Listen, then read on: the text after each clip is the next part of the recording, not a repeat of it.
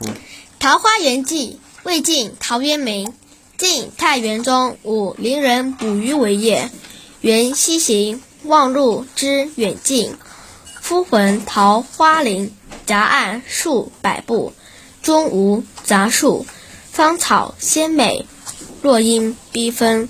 渔人甚异之。夫前行，欲穷其林。临近水源，便得一山，山有小口，仿佛若有光。便舍船，从口入，出极狭，才通人。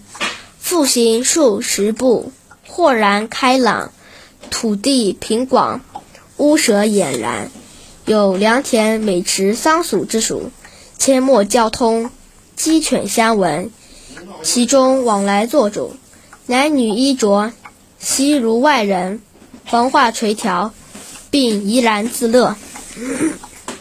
见渔人，乃大惊，问所从来，具答之，便要还家。设酒杀鸡作食。村中闻有此人，咸来问询，自云先是病其时乱，率妻子一人来此绝境。不复出焉，遂与外人间隔。问今是何事，乃不知有汉。无论魏晋，此人一一为具言所闻，皆叹惋。余人各复言至其家，皆出酒食，停数日，辞去。子中人语云：“不足为外人道也。”既出。得其船，便扶向路，处处置之。及郡下，诣太守，说如此。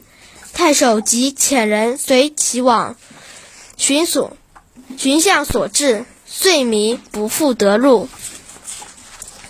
南阳刘子骥高尚士也，闻之，欣然归往。未果，寻病终，后随无未经者。